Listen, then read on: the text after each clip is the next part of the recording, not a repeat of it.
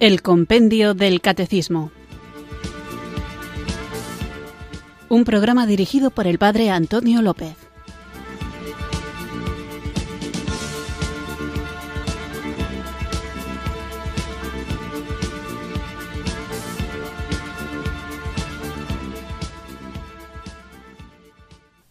Buenas tardes, queridos oyentes de Radio María. Recibido un cariñoso saludo desde Irurzun, en Navarra, quienes sintonizáis una tarde más esta emisora que cambia vidas, esta radio de la Virgen, Radio María, para escuchar el programa El Compendio del Catecismo, nuestro espacio diario de formación católica en el que tratamos de conocer la fe que queremos vivir, compartir y defender. Si hay algo que todos queremos vivir y de hecho hemos recibido la vida en ese contexto, si hay algo que implica necesariamente compartir, si hay algo que todos deseamos defender, incluso desde el punto de vista más natural de la expresión, es la familia. Y la familia se sustenta en el matrimonio. Por eso cuando hablamos de la familia de Radio María, lo hacemos pensando que efectivamente formamos parte de un núcleo concreto en el que tenemos un Padre, que es Dios, en el que tenemos una Madre, que es la Iglesia, gracias a los cuales hemos recibido la vida, una vida sobrenatural. Y de esta realidad tan hermosa y trascendente es imagen y reflejo la vida matrimonial. El matrimonio es una verdadera vocación. Quiero insistir en esta idea porque después de haber dedicado varios programas a hablar del orden sacerdotal, quisiera que desapareciese definitivamente de la mente de muchos cristianos esta idea equivocada de que el matrimonio es menos llamada a la santidad de lo que lo puede ser el orden sacerdotal o la vida consagrada. Todos los miembros de la Iglesia, todos los bautizados, estamos convocados por el Señor para una misión, una misión de comunión, una misión de difusión del Evangelio y esto se puede realizar de diversos modos, lo mismo que el cuerpo tiene muchos miembros y cada uno cumple una función que le es propia, dentro de la Iglesia existen muchas vocaciones, muchos carismas y cada uno lo ejerce desde aquello que Dios le ha regalado para el beneficio del cuerpo de Cristo que es la Iglesia. Hace relativamente pocos días hablaba con un muchacho al que aprecio mucho y que no está muy metido en la iglesia, pero que tiene relación con algunos protestantes, y él decía que lo que había visto de ellos le gustaba. Yo le decía que todo lo que tienen de positivo, por supuesto que hay que aceptarlo, y que aunque muchas veces yo hablo no positivamente del protestantismo, no lo hago por odio, sino antes al contrario, por amor, porque estando tan cerca de la plenitud de la verdad, les falta dar un pasito para abrazarla en su totalidad y hay que ayudar con un pequeño empujoncito, empujón por supuesto intelectual o dialéctico, a que acepten todo lo que Cristo nos ha revelado y se enriquezcan con esa abundancia de dones que el Señor ha depositado en la Iglesia Católica. El hecho es que él me decía que veía cosas en ellos que no encontraba en la Iglesia Católica. Yo le preguntaba, ¿por ejemplo qué?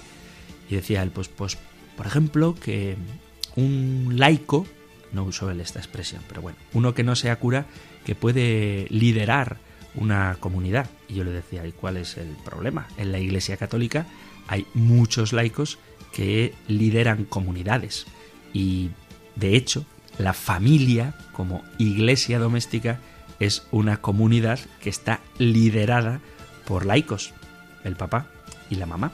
Y en este sentido no podemos reducir la misión de la Iglesia únicamente a la liturgia ni únicamente a la predicación en los púlpitos.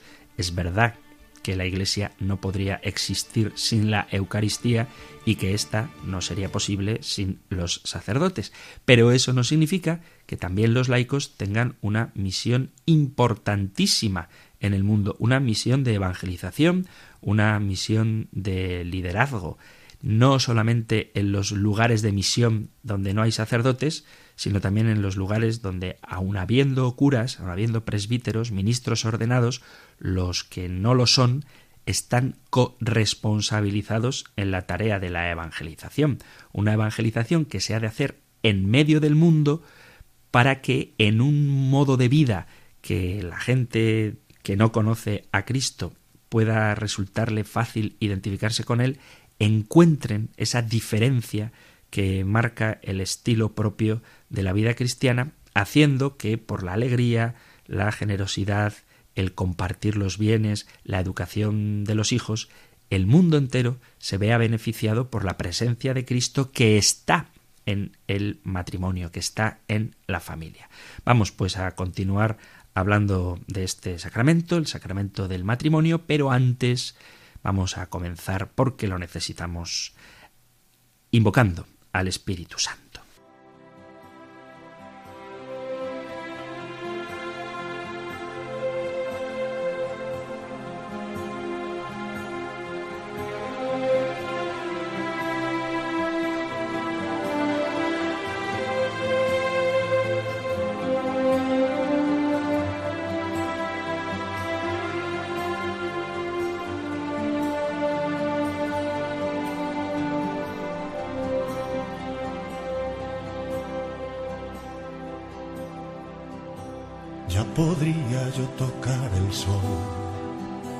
Y vaciar el mar o inventar un lugar al sur para la libertad. Conocer el principio y fin de cada estrella. Y si me falta el amor, ya ves, yo no soy nada. El amor es la espera sin límites, es la entrega sin límites y es la disculpa sin límites, sin límites. No es egoísta ni se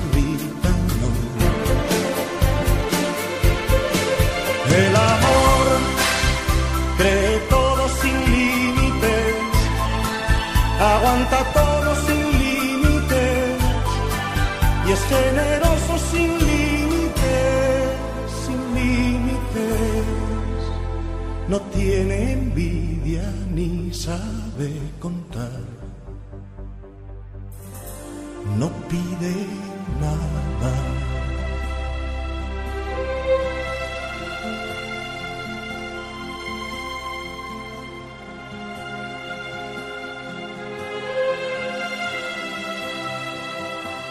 ya podría yo morir por ti y luego despertar o pintar de color la luz o hacer dulce la sal, ser profeta del porvenir, romper el aire. Y si me falta el amor no soy nada. El amor es humilde sin límites, es comprensivo sin límites y es la justicia sin límites, sin límites. Es siempre tierno y dice la verdad. El amor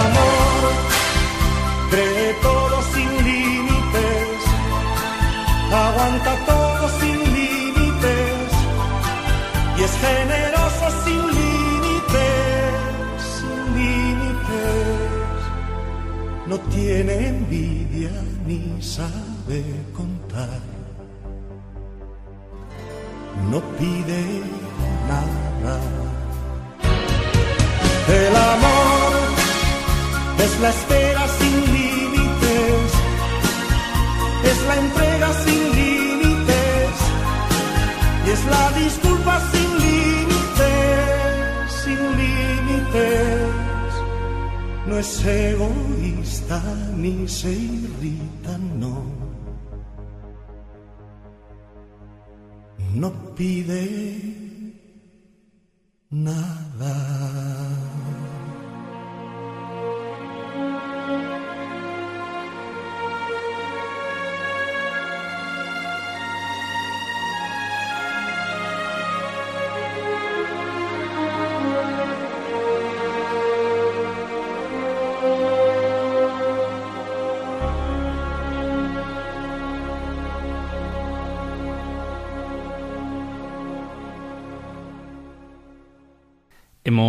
Aprovechado esta preciosa canción de José Luis Perales para invocar al Espíritu Santo porque me gusta mucho José Luis Perales. Segundo, porque aunque tenía intención de ponerla algún día de estos, esta semana un oyente escribía felicitando por el programa y sugiriendo esta canción como inicio de invocación al Espíritu Santo y también porque, como seguro que ya habéis descubierto, está inspirada en el canto al amor de la primera carta de San Pablo a los Corintios. Vamos allá con nuestro nuevo programa en el que seguimos hablando del matrimonio y después de haber visto el designio de Dios sobre el hombre y la mujer, los fines con los que Dios ha instituido el matrimonio, una realidad que no debemos olvidar y es que el pecado amenaza al matrimonio y las consecuencias que este pecado ha tenido para la relación entre el hombre y la mujer, entre el hombre y Dios, entre el hombre consigo mismo y entre el hombre y la creación, después de ver cómo el pecado ha afectado a todo esto, veíamos lo que dice el Antiguo Testamento sobre el matrimonio y la novedad que Cristo aporta a esta realidad natural que Él eleva al grado de sacramento. Hablábamos también de la vocación al matrimonio, como el matrimonio no es simplemente una elección de quien no se siente llamado al sacerdocio o a la vida consagrada, sino que en sí mismo el matrimonio es una verdadera, una auténtica vocación a las que Dios llama, a la que Dios llama a quien Él quiere. Por eso es algo importante para quienes desean contraer matrimonio que lo hagan descubriendo en ese deseo no una iniciativa de su propio corazón, sino una iniciativa del corazón de Dios.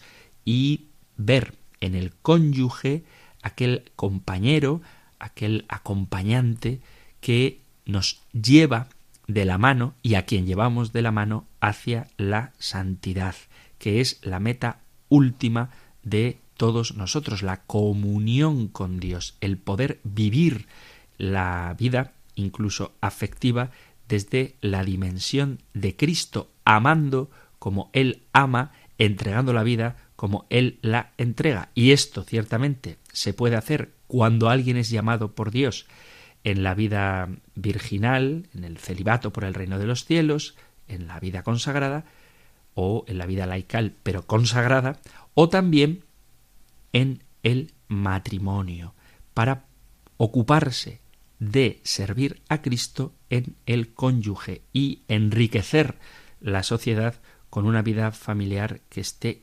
iluminada siempre por la presencia de Cristo. Vamos a continuar con este hermoso sacramento y lo hacemos con la siguiente pregunta que encontráis en el Catecismo Mayor en los puntos 1621 al 1624 y en el 1663. Nosotros escuchamos ahora la pregunta 343 del compendio del Catecismo. Número 343. ¿Cómo se celebra el sacramento del matrimonio? Dado que el matrimonio constituye a los cónyuges en un estado público de vida en la Iglesia, su celebración litúrgica es pública, en presencia del sacerdote o de un testigo cualificado en la Iglesia y de otros testigos. Cuando hablamos del matrimonio como realidad natural, a veces se puede caer en el error de que cuando menciono que es natural, quitamos a Dios de la ecuación, porque como es algo natural, no sobrenatural, pareciera, dicho así, que Dios no tiene nada que ver en esto. Pero cuando decimos que el matrimonio es una realidad natural, quiero decir que el matrimonio, por su naturaleza, ha sido creado que el matrimonio ha sido creado por Dios de manera natural cuando creó al hombre y a la mujer. Por lo tanto, el matrimonio como realidad natural no fue instituido por los hombres, sino por Dios. Y os remito a que leáis el capítulo 1 y 2 del Génesis. El matrimonio como institución natural es de origen divino. Dios creó al hombre, varón y mujer, capítulo 1, versículo 27 del Génesis. Y el depósito en la misma naturaleza humana ese deseo de unión entre el hombre y la mujer y también el instinto de procreación. Dios bendijo a la primera pareja humana y les dijo que se multiplicasen, creced y multiplicaos y llenad la tierra. A raíz del pecado original, del que ya hemos hablado muchas veces, pero que afecta también al matrimonio, la naturaleza humana quedó dañada y la concupiscencia, esa tendencia al pecado, se encargó de oscurecer los preceptos divinos y endurecer el corazón del hombre. Poco tiempo después vemos cómo los hombres van adquiriendo malas costumbres como la poligamia, la infidelidad o el divorcio.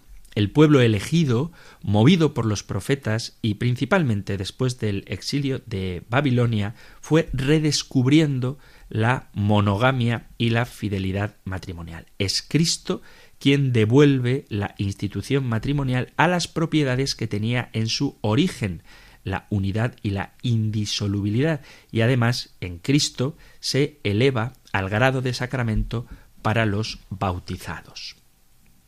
La palabra matrimonio tiene su raíz etimológica en matrimonium, del latín, que está compuesto de el vocablo mater, que remite a madre, y monium, que vendría a significar algo así como un ritual, un acto formal.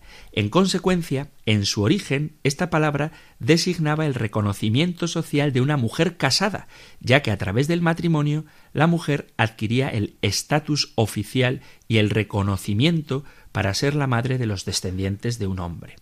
Apreciar que la civilización romana el vínculo legítimo de una pareja se contemplaba como un derecho de convivencia.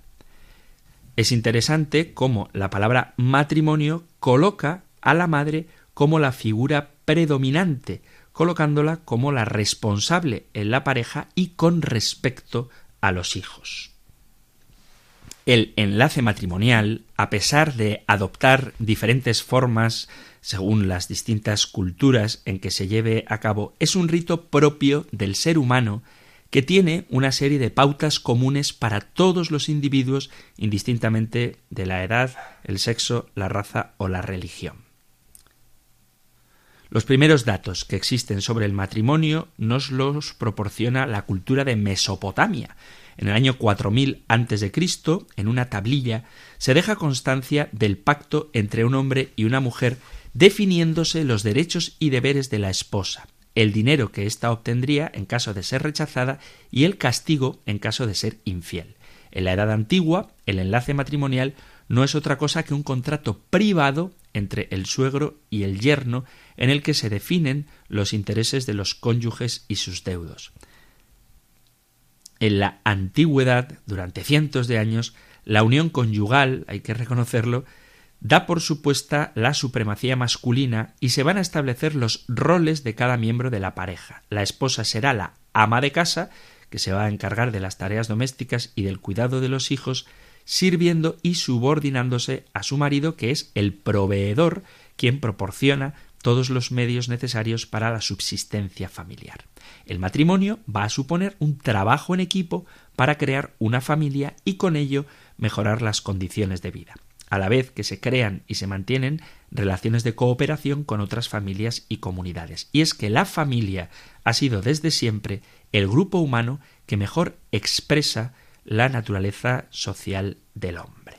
Desde la antigüedad, las comunidades se suscribían en dos sistemas matrimoniales diferentes.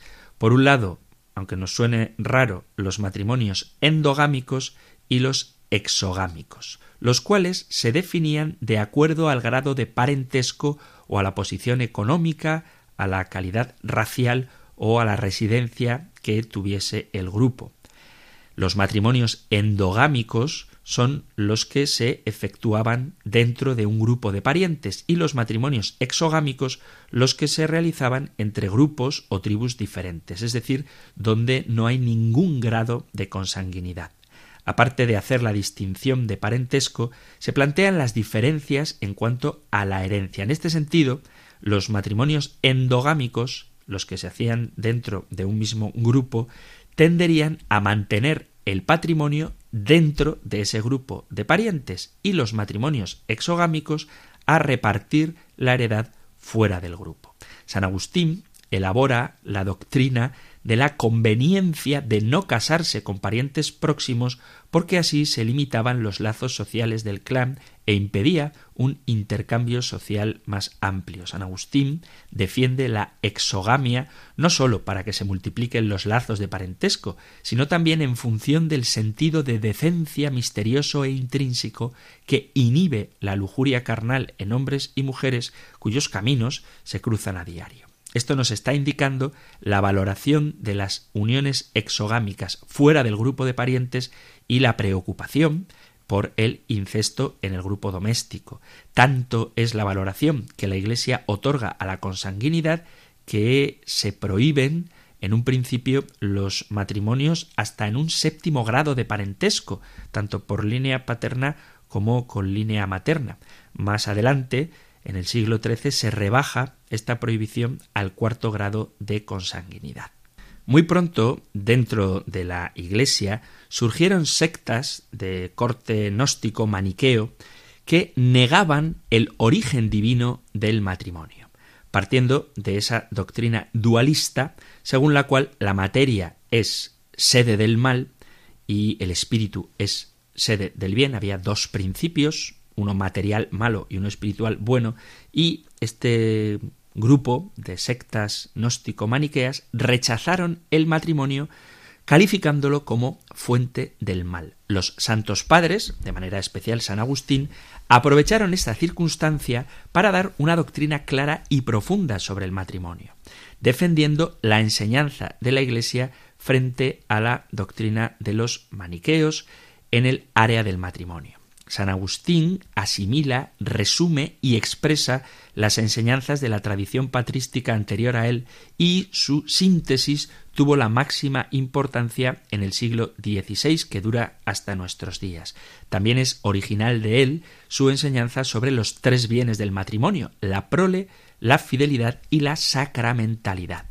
El magisterio de la Iglesia, en sucesivos concilios y documentos, irá precisando toda la doctrina en torno al matrimonio, saliendo al paso de los numerosos errores y herejías. Vemos, por lo tanto, cómo las ideas sobre el matrimonio, a pesar de que están presentes en todas las culturas, no son unánimes. En la época más primitiva de la humanidad no había una concepción de familia tal y como la entendemos hoy. Las relaciones eran abiertas y múltiples en una época que se podría definir como de promiscuidad. Los hombres luchaban con otros hombres por conseguir a las mujeres a las que raptaban. Y está claro que en esta época, muy antigua, era imposible delimitar la paternidad de los nacidos, por lo que la organización inicial de la familia se apoyó en la relación con la madre, siguiendo los hijos la condición social y jurídica de ella.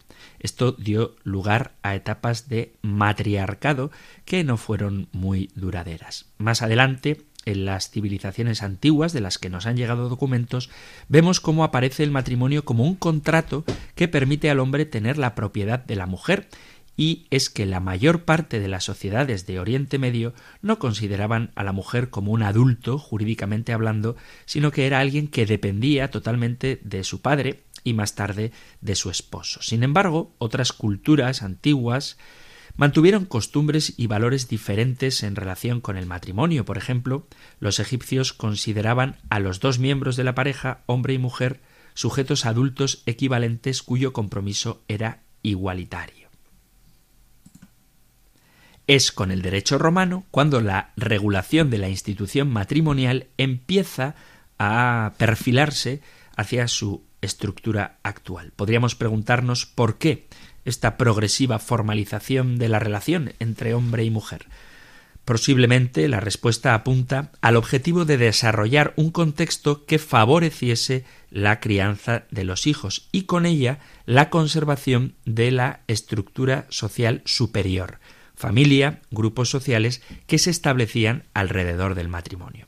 Pero hay que tener en cuenta que el paso a una institucionalización del matrimonio no fue fácil ni inmediata. En la sociedad romana subsistieron primitivas formas de relación entre el hombre y la mujer, pública y plenamente aceptadas por todos.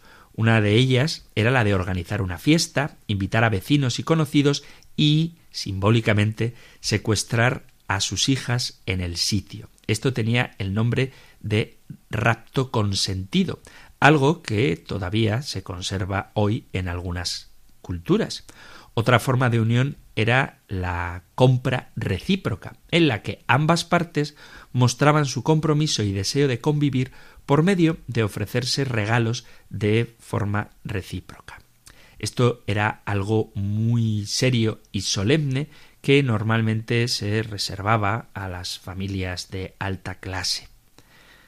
Así que, aunque se conserva el matrimonio de hecho, el derecho romano antiguo confiere a esta unión un significado especial, una significación que va más allá de la simple unión física o material entre el hombre y la mujer, ya que se considera de naturaleza afectiva y espiritual, subrayando el mutuo consentimiento y la intención de quererse y permanecer unidos para siempre.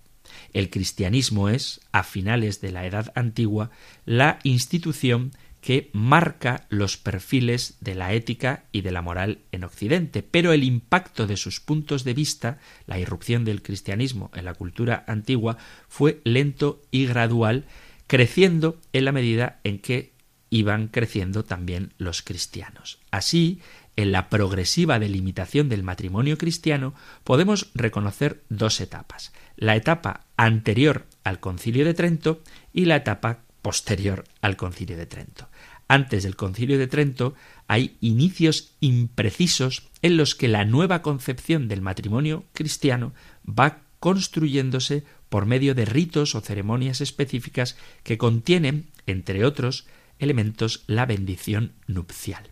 En el siglo X ya se reconoce a la Iglesia como única fuente de autoridad en materia de matrimonio, pero es en el siglo XII cuando un canonista llamado Graciano decide reunir los cánones existentes, distintos y hasta entonces contradictorios, en un único cuerpo legal que se denomina en latín Concordia Discordantium Canonum, obra que a su muerte pasó a llamarse el Decreto de Graciano. De esto, con el favor de Dios, hablaremos en el próximo programa. El siguiente paso en el protagonismo de la Iglesia respecto a la legislación sobre el matrimonio tiene lugar en el Concilio de Trento en el siglo XVI, al declarar que la unión entre los cónyuges tiene carácter de sacramento y compete a los teólogos la tarea de definirlo y velar por el cumplimiento de sus preceptos, entre los que están la monogamia, la indisolubilidad, la obligación de educar a los hijos en la fe cristiana o la prohibición de los esponsales cuando hay consanguineidad. En la doctrina tradicional de la Iglesia, el matrimonio es un contrato elevado a la dignidad de sacramento, de donde emanan deberes recíprocos que constituyen un Estado. La hegemonía de la Iglesia en esta materia se mantiene durante toda la Edad Media. Será en el siglo XVI cuando se inicia su declive con el surgimiento de los estados modernos y el impacto de la reforma iniciada por Lutero en Alemania. Así, el derecho natural racionalista cuestiona el carácter de sacramento del matrimonio y considera que la razón natural es suficiente para regularlo jurídica y moralmente. Matrimonio, dirán ellos, es toda relación de cohabitación de hombre y mujer bajo dirección del marido. Una vez cuestionado su carácter de sacramento y trasladado de la institución religiosa a la civil, el matrimonio comienza su transformación a lo que conocemos hoy en día. El poder civil va reivindicando para sí lo concerniente al matrimonio, variando desde luego en los diferentes países según varía en ellos la influencia de la Iglesia. Con respecto al rito del matrimonio, no consta claramente que en los primeros siglos existiera una liturgia matrimonial. Sin embargo, los padres de la Iglesia, los escritores cristianos tanto de Oriente como de Occidente, hablan de la dignidad y santidad del matrimonio. Por ejemplo, San Ignacio de Antioquía manifiesta que el matrimonio entre cristianos se celebra ante la presencia o el conocimiento del obispo. Clemente de Alejandría describe la santidad del matrimonio cristiano. Tertuliano escribe tres bellísimas obras sobre el matrimonio y sobre la familia tituladas a Mi mujer, exhortación a la castidad y sobre la monogamia. San Cipriano prescribe que los cristianos se casen en el Señor y posteriormente abundarán los testimonios de los padres de la Iglesia como San Juan Crisóstomo a favor de la santidad de vida matrimonial. Desde siempre la Iglesia estableció y quiso que el matrimonio fuera entre cristianos. La monogamia y la indisolubilidad serán notas esenciales del matrimonio cristiano. Se condena, por supuesto, el adulterio, el aborto y el abandono de los hijos.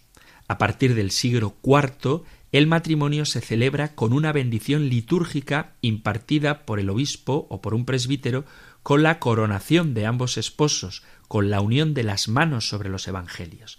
La esposa llevará un velo sobre la cabeza durante toda la ceremonia. Hay sarcófagos paleocristianos en los que aparece Cristo mismo colocando una corona sobre la cabeza de ambos esposos. A lo largo de los siglos, los ritos del matrimonio serán muy variados según las diferentes iglesias locales. A pesar de que la forma de celebrar el matrimonio haya ido evolucionando a lo largo del tiempo y que no haya sido unánime en la Iglesia desde el principio, lo cierto es que siempre se ha valorado el matrimonio como un acto importantísimo en el que no se excluye en absoluto a Dios.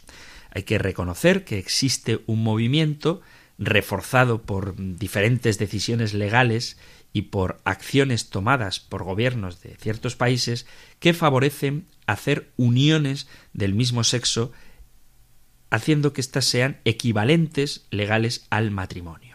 En respuesta a esto, los católicos y todos los ciudadanos debemos reflexionar profundamente sobre lo que el matrimonio significa, qué es el matrimonio, cuáles son sus propósitos y su valor tanto para el individuo como para la familia y la sociedad.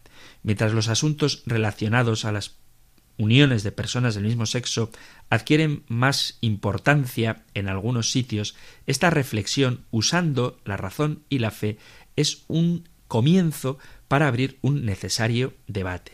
San Juan Pablo II describió esta situación cuando decía en un momento de la historia en que la familia es objeto de numerosas fuerzas que buscan destruirla o de alguna manera deformarla, y conscientes de que el bienestar de la sociedad y su bien están vinculados íntimamente al bienestar de la familia, la Iglesia percibe de una manera más urgente y apremiante su misión de proclamar a todos el plan de Dios para el matrimonio y la familia, asegurando su plena vitalidad y desarrollo humano y cristiano, y así contribuyendo a la renovación de la sociedad y del pueblo de Dios.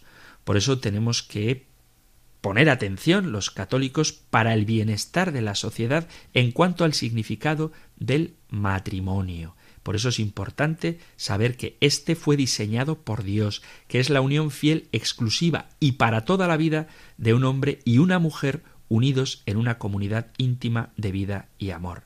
Ellos se comprometen completamente el uno al otro y a la responsabilidad maravillosa de traer hijos al mundo y cuidarlos. El hombre y la mujer son de igual valor, pero también son diferentes. Es esta diferencia la que indica su naturaleza complementaria. El hombre y la mujer en sus diferencias sexuales son hechos el uno para el otro. Esta naturaleza complementaria le une en una unión amorosa mutua que siempre debe estar abierta a la procreación de los hijos. La pregunta que deberíamos hacernos es que si desde que empezó la evangelización y a medida que los pueblos se iban haciendo cristianos se tuvo una idea tan elevada del matrimonio, ¿cómo es posible que se haya distorsionado tanto este concepto positivo, santo del matrimonio, sacramental del matrimonio? Pues vamos a hacer una breve pausa musical y tratamos de averiguar de dónde procede este cambio de mentalidad con respecto al sacramento del matrimonio.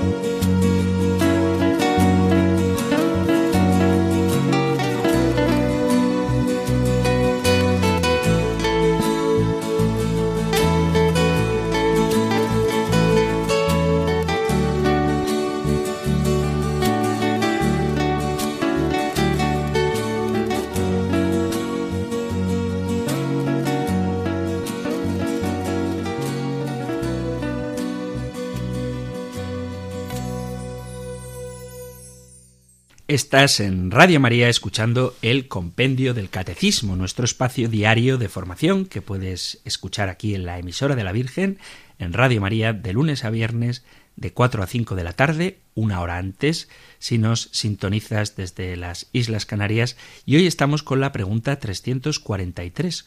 ¿Cómo se celebra el sacramento del matrimonio? Hemos visto que la forma de entender el matrimonio es diversa en distintas culturas, que muchas veces se trataba de una especie de contrato privado y que la Iglesia luego, a medida que va imponiéndose, en el buen sentido, el cristianismo, delimita pidiendo que este contrato se haga en presencia del obispo o de un sacerdote, y cómo llega un momento en la historia en el que la forma común de entender el matrimonio es hacerlo en Cristo, un matrimonio que es sacramental.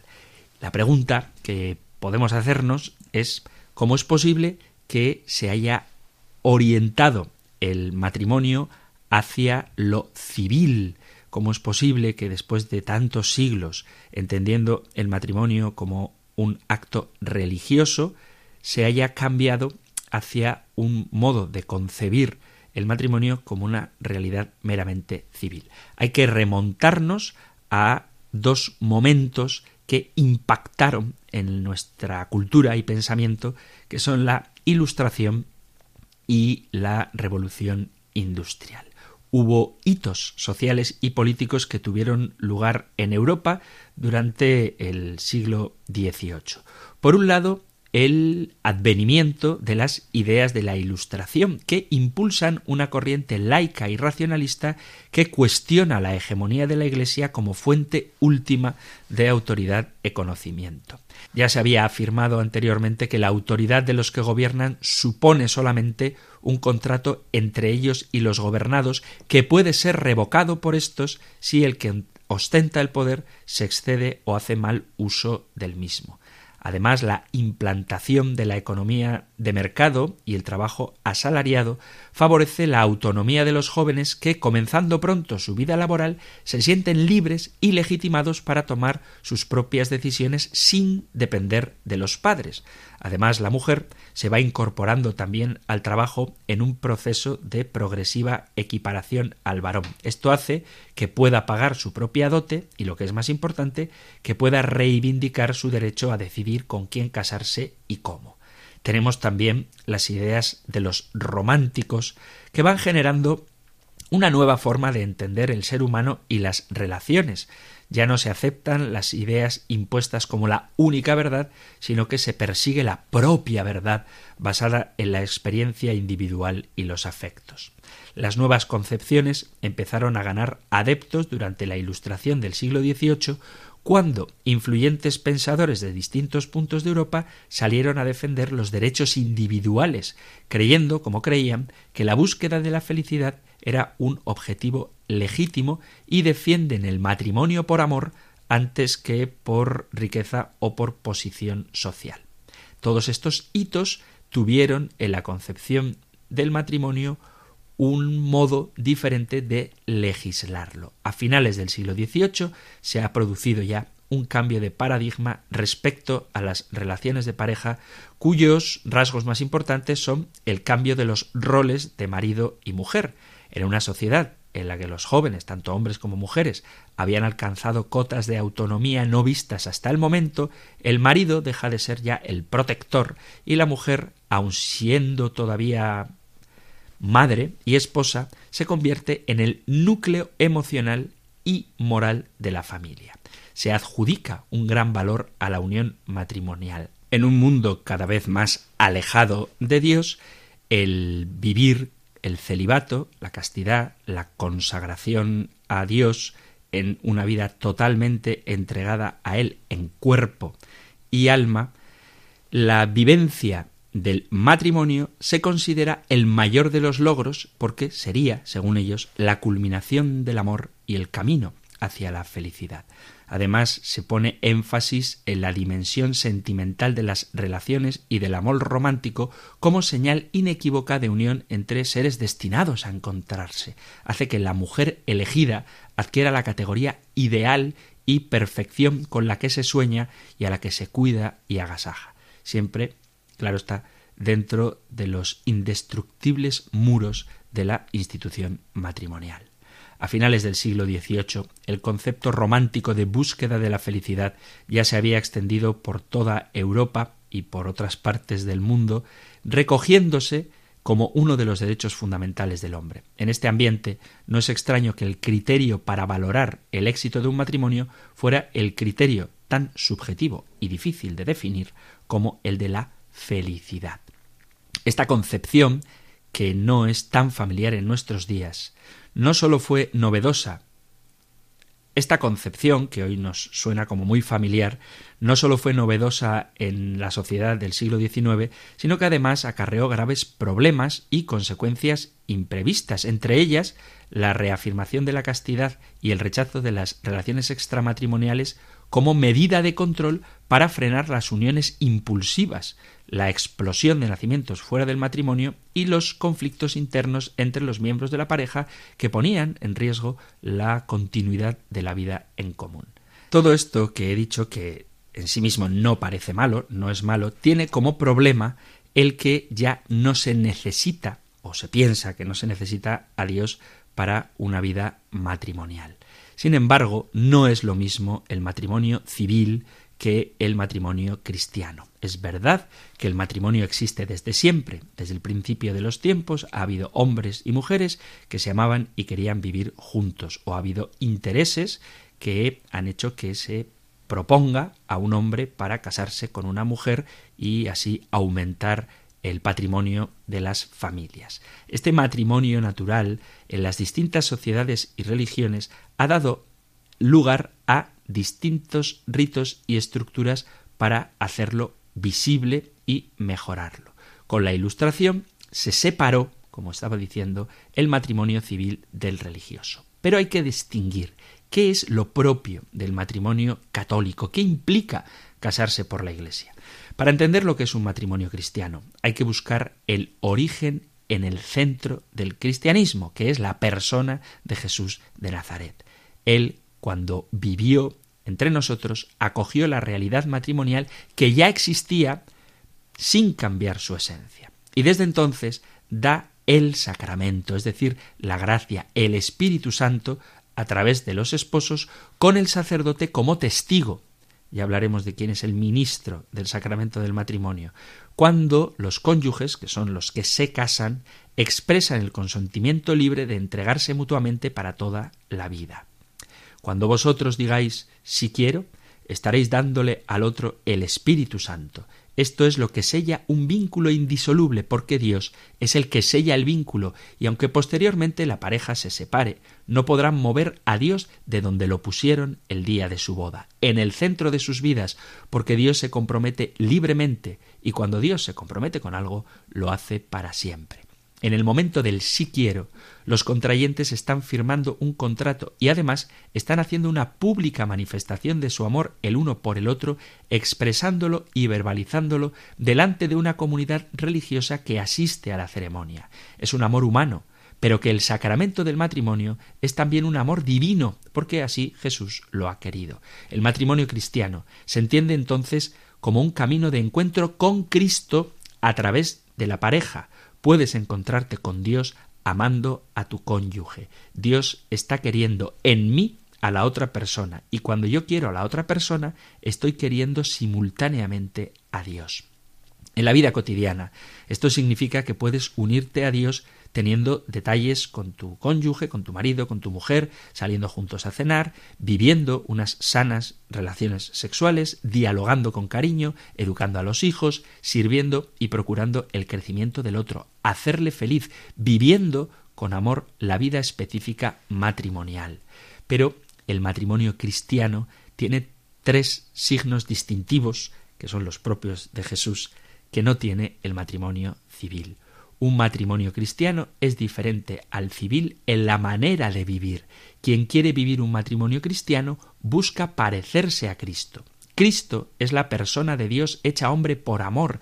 Él amó a través de su cuerpo. Por eso el matrimonio cristiano se expresa su amor físicamente con un beso, una caricia, un abrazo, gestos, y Él, Jesucristo, se hizo como las personas, se hizo persona humana para unirse a ellas.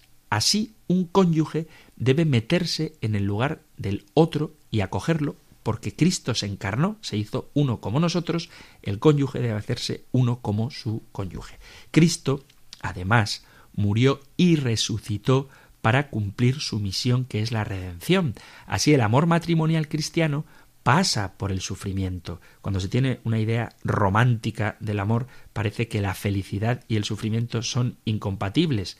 Por eso, cuando uno ama de verdad en Cristo, sale de sí mismo y sirviendo a las necesidades del otro, se purifica y también se fortalece. Pero ojo, esto no se queda ahí, porque después de morir, Cristo resucitó. Y esto se traduce en el matrimonio en la motivación por la que se ama. No amo por los sentimientos, no amo por lo que me beneficia, no amo por mi propio bien, sino amo para dar vida. La resurrección es algo cristiano, ya que yo hago algo en mi vida, asumo una cruz y un dolor para que el otro tenga vida, para que el otro resucite y su vida sea más plena, para que lo pase mejor, para que crezca. Eso es lo propiamente cristiano. Así que la manera como se vive un matrimonio cristiano totalmente es con la encarnación, con la cruz y con la resurrección. Es algo muy humano y a la vez muy natural, pero hay que reconocerlo como cristiano. Cuando una cultura pone el centro de la unión matrimonial únicamente en el beneficio propio, en la búsqueda de la propia felicidad, sin tener como referente a Cristo, no está viviendo un matrimonio cristiano. A pesar de la equiparación que se da hoy del matrimonio civil al matrimonio religioso, el matrimonio cristiano, el modo de vivirlo es totalmente diferente. Ya comentábamos al inicio de los programas dedicados a los sacramentos que estos, los sacramentos, no son para simplemente celebrarlos, no son para celebrar una boda, sino que son para vivirlos. La celebración religiosa es necesaria, es un sacramento, se da el Espíritu Santo que te capacita para la vocación a la que estás llamado, pero no se trata de dejarlo ahí, sino que se trata de vivirlo. Había un humorista que comenzaba diciendo, mi matrimonio fue fabuloso, fue maravilloso, Después salimos de la iglesia y todo empeoró. Entonces el matrimonio no es la ceremonia matrimonial, sino que el matrimonio es un estilo de vida propio en el que Cristo se hace presente para que uno para el otro sean reflejo concreto, cotidiano, conviviente del amor de Dios. Continuaremos hablando del matrimonio lo dejamos aquí porque se ha terminado el tiempo y os recuerdo que si hay alguna pregunta que queráis hacer, alguna cosa que no haya quedado clara, algún testimonio que queráis dar, cualquier cosa que queráis compartir, podéis enviar vuestros mensajes al correo electrónico compendio compendio arroba radiomaria.es o al número de teléfono para WhatsApp 668 594 383 668 594-383 o compendio arroba radiomaria.es. Terminamos ahora recibiendo la bendición del Señor. El Señor te bendiga y te guarde, el Señor ilumine su rostro sobre ti y te conceda su favor, el Señor te muestre su rostro y te conceda la paz. Muchísimas gracias por estar ahí, gracias por escuchar el compendio del catecismo y si queréis volveremos a encontrarnos en un próximo programa. Un fuerte abrazo.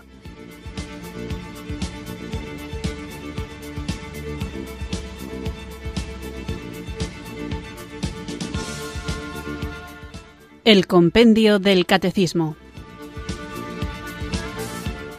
Un programa dirigido por el Padre Antonio López.